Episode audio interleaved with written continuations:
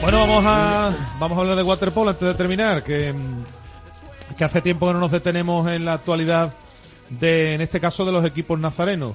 Con doble enfrentamiento, coinciden los dos en casa. Sí, son partidos importantes para, para los dos equipos, tanto para el masculino como para el femenino. Uno juega a las cinco y media, son las, las chicas, ¿no?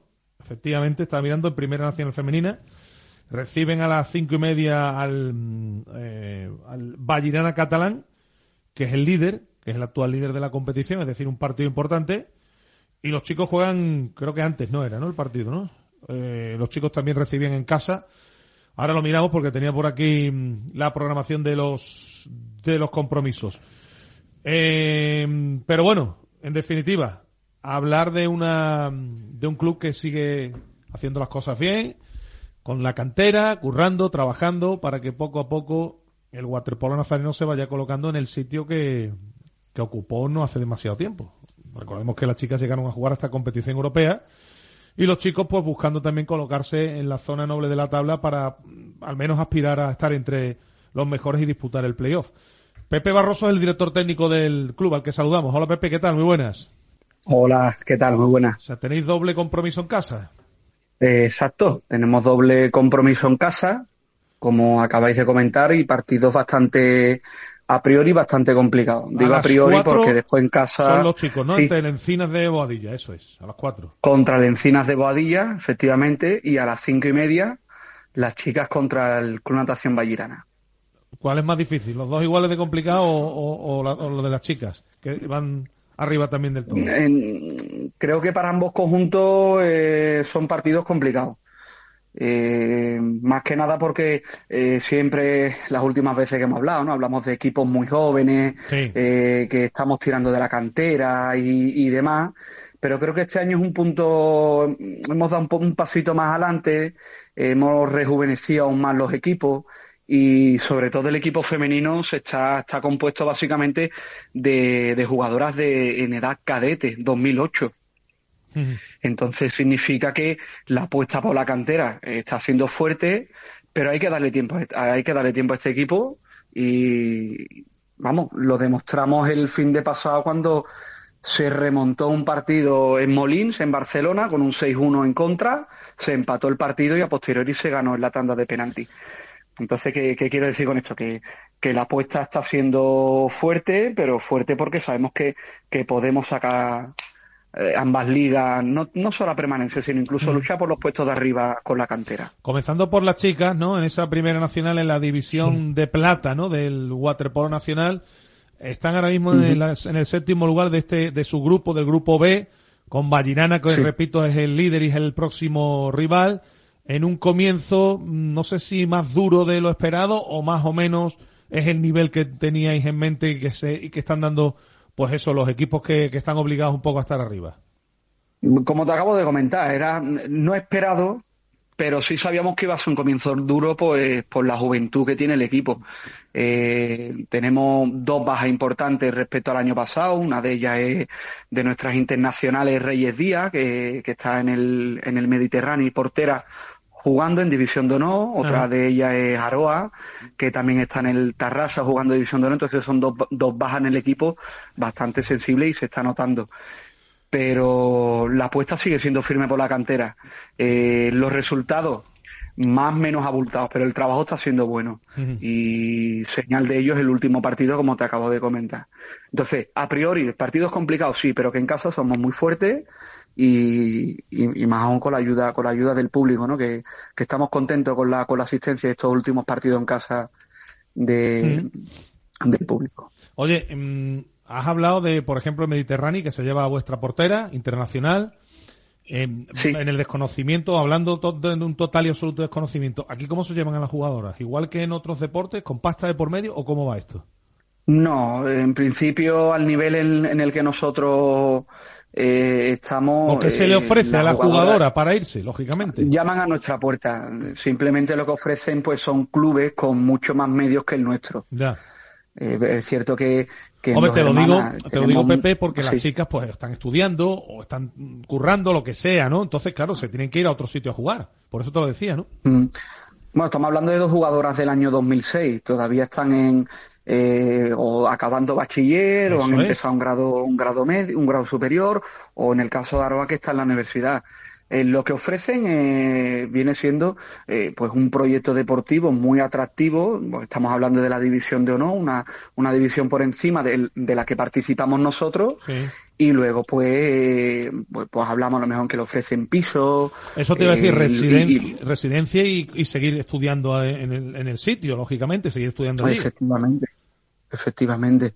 Pero yo creo que solo, sobre todo lo que ilusiona a las jugadoras es el proyecto deportivo eh, pues estamos hablando de equipos que compiten a nivel europeo ya también. de, o la LEN o incluso la Champions de Waterpolo. Entonces, eh, pues obviamente es como. No, pero ya no te lo digo porque evidentemente vosotros ahí no podéis hacer nada. Te lo digo para que los oyentes también sepan que aquí hay equipos que pueden pagarle, se pueden permitir lujo de pagarle las residencias a las chicas. ¿Eh? eh y, y, en fin, para que se trasladen, que, que eso, bueno, pues oye, al fin y al cabo también es una pasta. Si ya te llevas unas cuantas, ¿eh? Efectivamente, el presupuesto que, que manejan en los grandes clubes de, de waterpolo de la división de honor, eh, pues les permiten tener esa facilidad de no solo fichar a nivel nacional, sino a nivel internacional para, para poder competir con el resto de clubes a nivel europeo. Eso es, a, día de hoy no podemos nosotros competir por ahora. Claro. Eso es cierto. Bueno, eh, ¿cuál es un poco el objetivo? Una vez habéis visto el arranque estáis ahí en penúltimo lugar del grupo en el caso de las chicas.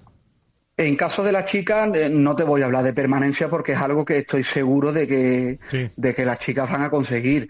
Eh, los objetivos que deportivos que nos marcamos desde la dirección técnica siempre es mejorar la clasificación de años anteriores, no solo en ligas nacionales, sino a nivel de categoría en todos los campeonatos andaluces y campeonatos de España. Entonces, eh, ya te comentaba, viendo cómo están entrenando las chicas en este caso, viendo cómo están trabajando eh, con Forito y viendo resultados que más o menos están siendo buenos, eh, confiamos, confiamos que más que marcar un objetivo es que se esté trabajando bien y el equipo cada vez vaya creciendo más. Bueno, eso en el caso de las chicas. En el caso de los chicos, aquí, es decir, aquí no hay grandes diferencias. Tirar de cantera, chavales que se van incorporando eh, ese es el, día a día vuestro y ahí estáis, en este caso los chicos sextos, eh, están un puesto mejor clasificados, es verdad que en otra categoría. Ahí está Poblenou, Canoe, Encinas de Boadilla, que es el rival, como hemos dicho, este fin de semana, el Club Natación Las Palmas. En fin, eh, un grupo que, que, que, también no sé cómo, qué análisis haces en este arranque. Pues mira, el análisis que, que, te puedo hacer es que, al igual que la chica, nos ha tocado un grupo bastante complejo, bastante complejo, pero en el que se está eh, se están sucediendo resultados muy eh, muy sorprendentes porque el primero pierde con el con el cuarto el segundo pierde en la piscina de, de del no sé del, último este último fin de semana eh, este este fin de que hemos jugado nosotros en Madrid hemos perdido de dos contra un rival que le ganó a otro equipo, que en definitiva son es una liga o en este caso un grupo eh, que cualquiera le puede ganar a cualquiera y, sobre todo lo que lo más importante es hacerte hacerte fuerte en casa. Eh, una vez que, ganas todos tus partidos en casa, puedes aspirar eh, al grupo de cabeza en la segunda parte de la liga. De hecho, vosotros estáis, el Encina de Bodilla, que es tercero con nueve puntos, está mirando, vosotros sextos, estáis a dos puntos de este equipo.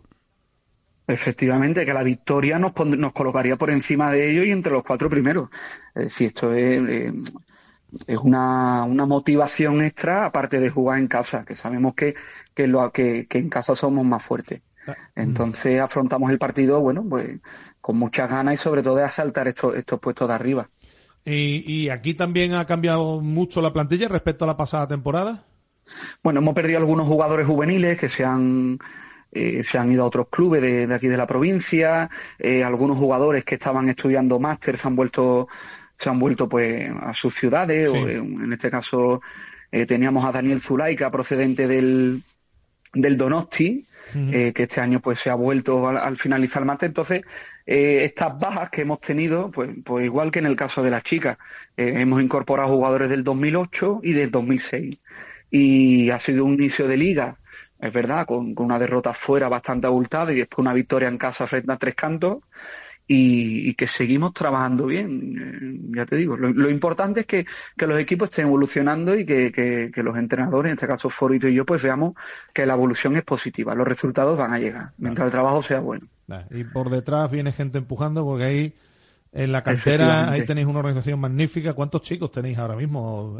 ¿Cuántos equipos tenéis? Bueno, Ahora mismo, bueno, tenemos equipos masculinos y femeninos en todas las categorías, desde los más pequeños que es Benjamín. Desde más pequeños, ¿de qué, tenemos equipos masculinos. ¿A qué edades empiezan los niños allí en la piscina con el balón? Para... Bueno, pues tenemos, creo que los más pequeños son del 2017. o sea, niños de 6, 7 años, niños y niñas. Fíjate y, y, da gusto entrenarlo, da gusto entrenarlo, porque tienen muchas ganas de aprender. Yo los llamo, cuando hablo con los padres, dice, mira, es la edad idónea porque son como esponjas, están, absorben todo. Y es, la, y es el, la mejor época para corregir, para introducirle eh, aspectos técnicos que los hagan evolucionar cuando vayan eh, cumpliendo años, ascendiendo de categoría y el, después lo que va a nutrir los primeros equipos y estamos muy contentos con la cantera. Somos alrededor de 120 deportistas federados. o sea, que el futuro está garantizado. Entonces, ¿eh? el futuro está garantizado. Aquí, no hay ningún problema. Bueno, pues nada, el sábado los dos partidos, eh, que vaya la gente, aunque me has dicho que estás contento con la afluencia de público. Estamos contentos, pero desde aquí, claro, hacemos un llamamiento a que, que estén por allí, por, por el Centro Municipal Acuático Manolo Cohen y venga a animarnos desde las 4 de la tarde con el equipo masculino y a las 5 y media con el equipo femenino, está claro.